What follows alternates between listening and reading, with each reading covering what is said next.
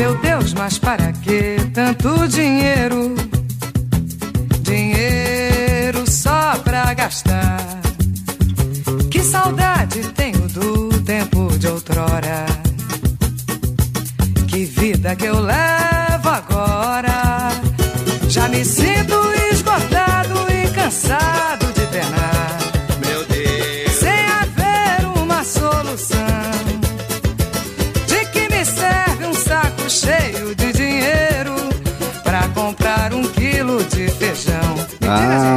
Que saudade? Saudade da Bete Carvalho, do tempo de outrora e do tempo que dinheiro tinha uma relação direta com a. Bom, com a, a cesta cheia, a sacola cheia, a, a dispensa cheia.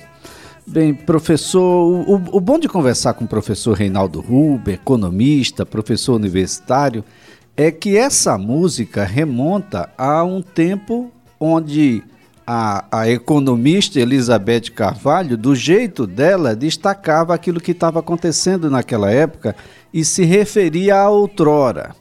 Mas essa outrora ficou tão distante porque a época que a Beth está falando é do que me serve um saco cheio de dinheiro para comprar um quilo de feijão. Agora você tem um quilo de feijão e não tem o dinheiro. Professor, tem sem haver uma solução, é o que ela perguntou lá, né? Não tem solução, professor Reinaldo Ruber, é sempre um prazer tê-lo aqui no CBN, Maceió. Bom dia, Elias. É sempre um prazer conversar com você. Realmente você foi muito feliz na escolha da música. Essa é uma pergunta né, que, sem sombra de dúvida, né, a população sente no dia a dia, né, quando vai às compras. Olha, Elias, veja mesmo, inflação é um fenômeno sempre muito desafiador eh, para os economistas, né? É, se convencionou achar que inflação está muito associada a um excesso de demanda sobre oferta. Pessoas com recursos para adquirir da economia do que a economia tem para ofertar.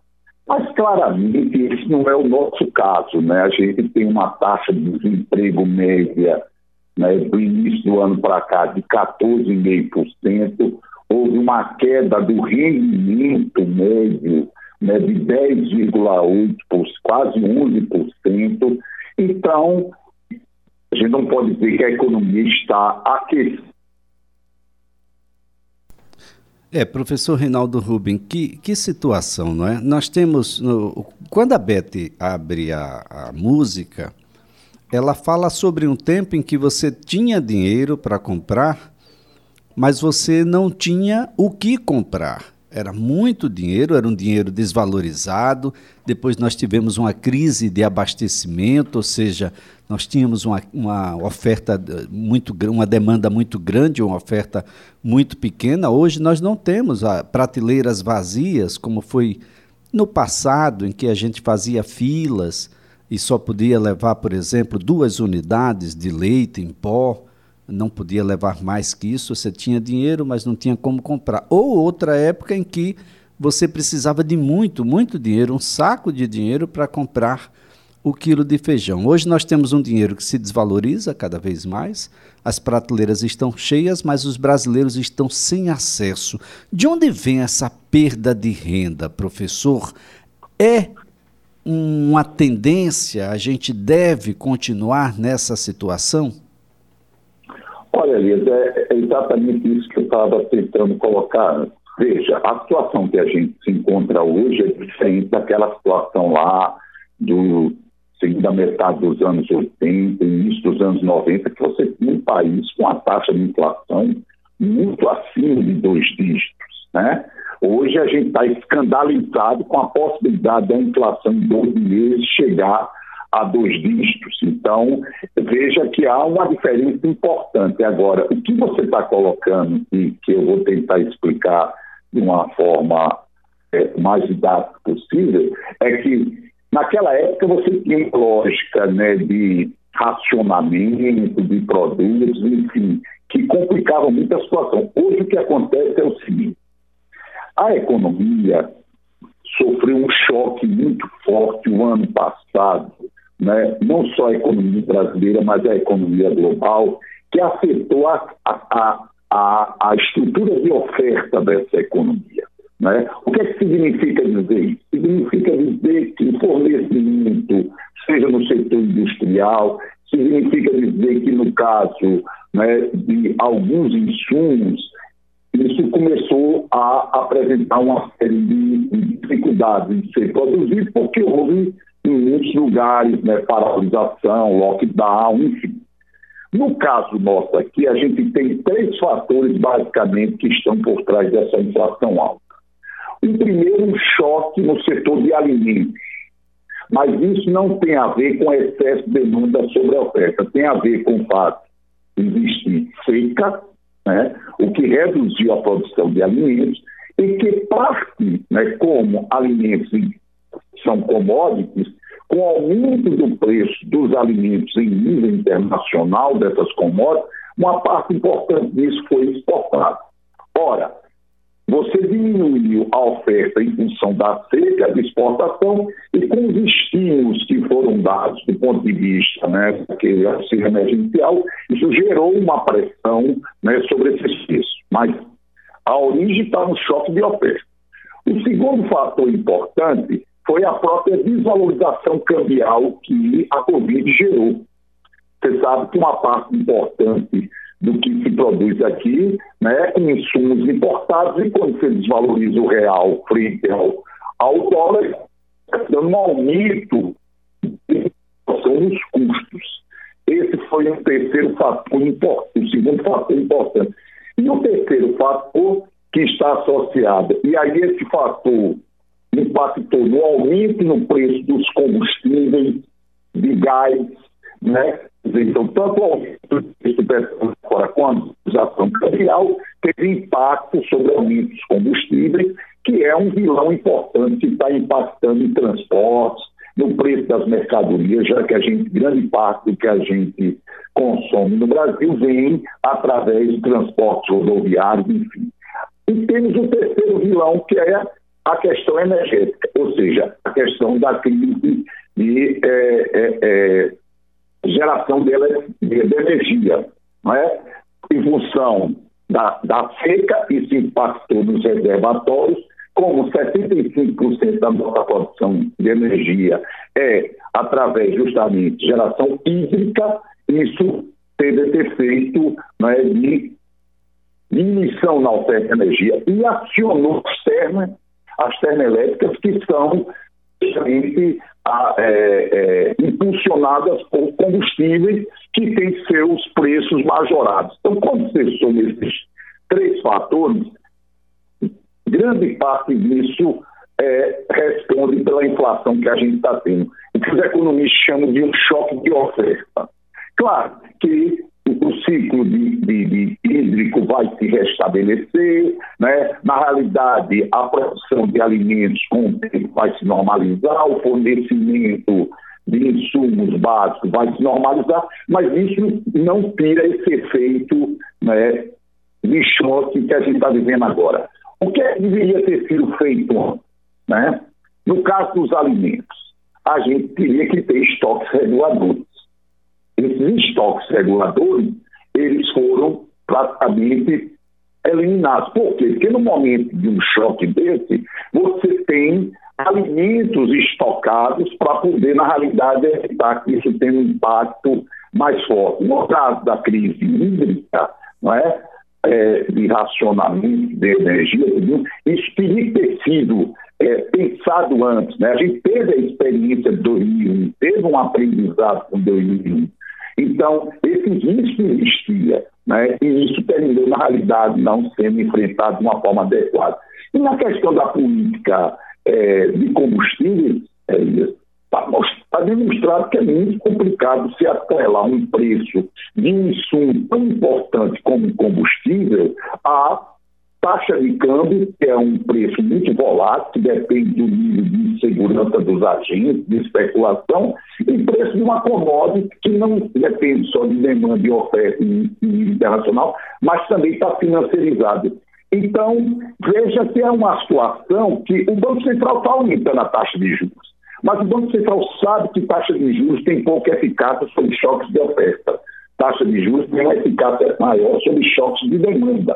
Então, o que é que vai acontecer? A gente vai, com o tempo, essa inflação vai cair, porque esses choques vão ser, é, é, é, propagação deles vai diminuir, há uma tendência à normalização, mas só que você vai jogar a economia num nível de atividade muito baixa, tem economista trabalhando com a possibilidade de recessão no próximo ano, com taxa de desemprego alta. Ou seja, a taxa de sacrifício, por não ter sido pensado isso antes, pode ser muito alta para a população. Agora, professor Reinaldo Rubem, tem, tem saída, por exemplo, o, o governos, os governos em geral têm sempre essa ideia tradicional, inclusive, acontece o tempo todo, de tentar conter a inflação com o aumento da taxa Selic. A taxa estava, claro, em patamares que não eram usuais aqui no Brasil. Ainda nesse patamar atual, não era o patamar que nós estávamos acostumados. Mas só isso será suficiente para conter essa corrida inflacionária? Olha, Elias, essa sua pergunta é muito boa. Veja, foi feito um exercício recentemente por um economista da LCA, o Braulio Borges, que é um cara muito respeitado no mercado financeiro, e ele chegou ao seguinte resultado. Para o Banco Central cumprir a meta de inflação de 2022, que é 3,5%, que é de 3,5%, a taxa Selic tem que ficar acima de 10% e a taxa de desemprego no próximo ano em 14,5%. Então veja que para você levar a inflação para a meta, o sacrifício que vai ser imposto a uma economia que já tem dificuldades, né? porque veja, Elias, no início do ano, quando saí no primeiro trimestre o resultado do PIB, né, eu dei até uma entrevista a você. Qual era a ideia? A ideia é economista trabalhando que a gente ia crescer 6% esse ano. A época eu dizia, olha, tem um efeito base. A gente teve um ano passado uma queda de 4,1. Isso tem que entrar na conta. Moral da história, o que é está se vendo hoje? a revisão para baixo, já tem economista, mediana já está perto de 5, já tem gente trabalhando abaixo de 5 para esse ano. Como a gente caiu 4,1% no ano passado, crescer abaixo de 5 esse ano, você está um pouco compensando o que você caiu no ano passado. Para o próximo ano, a ideia era a gente crescer 2,5%, 3%. Já está trabalhando hoje no intervalo entre 1 um e-mail, dependendo do nível é, de, de, de expectativas.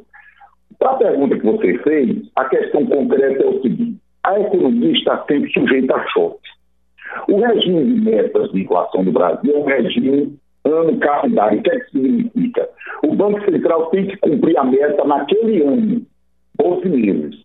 Quando há um choque desse, imagine aí, uma inflação que esse ano deve fechar perto, né, a mediana do mercado perto de 8,5%, 9%, como é que você poderia trazer a 3,75% esse ano? Só se você jogasse essa economia numa estagnação brutal. Né? Então, para o próximo ano, a mediana já está dando acima de 4%. Então, o Banco Central está dizendo que vai buscar em 3,5% a meta do próximo ano. Ora, o que é que ele está sinalizando? Que vai continuar com a política de arroxo monetário. Como isso não tem uma eficácia muito grande sobre choques de oferta, isso vai impactar diretamente em quê? Queda no nível de atividade e desemprego.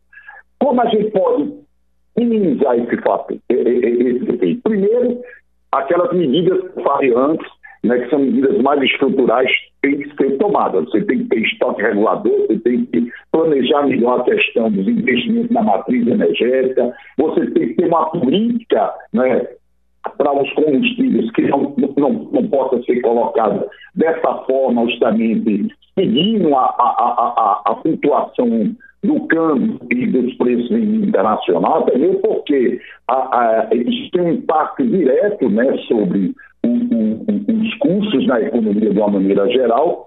Então, o que é que os economistas têm discutido, pelo menos os mais heterodoxos? Né? Olha, ao invés de trabalhar com ano calendário, Vamos trabalhar com a meta mais longa, ou seja, o invés do Banco Central está dizendo que vai entregar uma taxa de inflação de 3,5% no próximo ano, ele se compromete com uma meta de 24 meses. Ele começa a olhar 2023, não é? e aí isso implica que ele não precisa adotar uma política monetária tão conservadora e restritiva para evitar os efeitos secundários desses choques.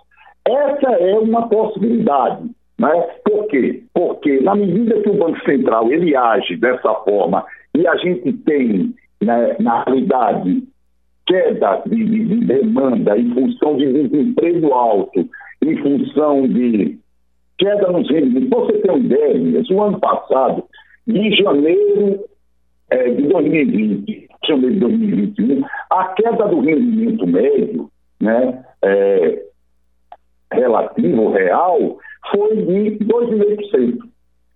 De janeiro a junho desse ano já caiu 11%.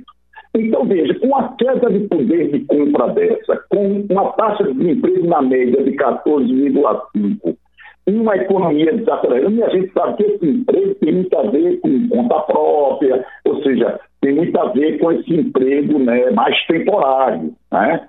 Então, isso tudo coloca uma perspectiva, é, isso vai ter impacto sobre o crédito, sobre o custo do crédito das famílias, a compra de bens de consumo durável. Como essas famílias estão muito alavancadas financeiramente, então é, é, é, muito difícil se imaginar que, na realidade, a economia no próximo ano vai ter um resultado satisfatório. A inflação vai cair, vai se dizer que foi por conta da política do Banco Central, mas na verdade vai cair porque esses choques de oferta são temporários. Eles se diluem com o passar do tempo. Só que o risco que há hoje é que isso contamine as expectativas.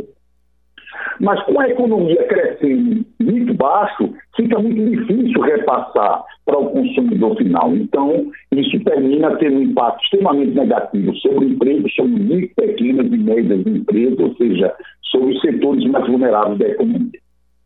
Agora, professor Reinaldo Rubens, só para ilustrar a situação eu passo aqui os números do IPCA, o Índice Nacional de Preços ao Consumidor Amplo, IPCA 15. De agora a pouco, alguns minutos atrás, o IBGE anuncia a prévia da inflação para o mês de setembro e ela tem a maior taxa para o mês de setembro em 27 anos. A taxa é de 1,14%, professor. Para a gente ter uma ideia, agosto já foi um, um mês difícil, com 0,89%. Mas quando a gente faz um comparativo com esse setembro de 2021 e o setembro de 2020, no auge da pandemia, nós tivemos uma taxa de 0,45%. A preocupação é porque no acumulado só desse ano de 2021, nós temos 7,02%. E professor, quando a gente anuncia aí o acumulado dos últimos 12 meses, a inflação já alcançou 10,05%. Apenas para ilustrar, deixar aquele gostinho aí de um quero mais nessa conversa com o professor Reinaldo Ruben, a quem eu agradeço, viu, professor? E, bom, ah, só Deus agora. Que parece-me que pela mão dos homens a gente não o caminho é sempre muito turbulento, muito turbulento. Professor, muito obrigado. Excelente final de semana para o senhor. Para você também, Elias. Estou sempre à sua disposição. Um forte abraço. Meu Deus, mas para que tanto dinheiro? Dinheiro só para gastar.